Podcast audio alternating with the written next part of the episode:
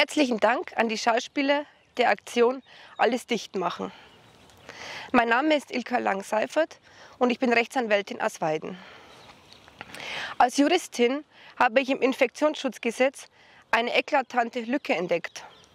Um einen wirksamen Schutz der Bevölkerung vor dem Coronavirus zu gewährleisten, rege ich an, den Paragraphen 28 Infektionsschutzgesetz um folgenden Passus zu erweitern. Intimitäten sind nur noch zwischen und mit geimpften Personen erlaubt. Zuwiderhandlungen werden mit Geldstrafe bis zu 25.000 Euro oder mit Freiheitsstrafe bestraft.